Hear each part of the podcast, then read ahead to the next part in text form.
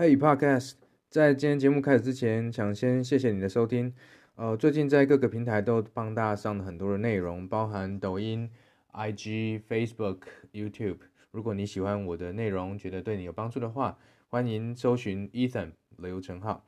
很多人可能会跟你讲啊，抖音都是十几岁的、十八岁的小朋友，他们在看，总会长大嘛。麦当劳为什么可以成为全球品牌？快乐儿童餐，这还真的是。从小时候就给你玩具，给你在麦当劳吃习惯，他卖你欢乐啊。你长大觉得想到欢乐就被催眠了，就去麦当劳。那你说快乐儿童餐会赚钱吗？为什么送你玩具？他怎么会赚钱？不会赚钱，没关系啊。你爸爸妈妈也会一起吃啊。的确是。对，重点是这样。所以抖音的人就算是十几岁的人在玩，但是他们有爸爸妈妈，他们有家人，他们有朋友啊。对，他会帮你散步给需要的人。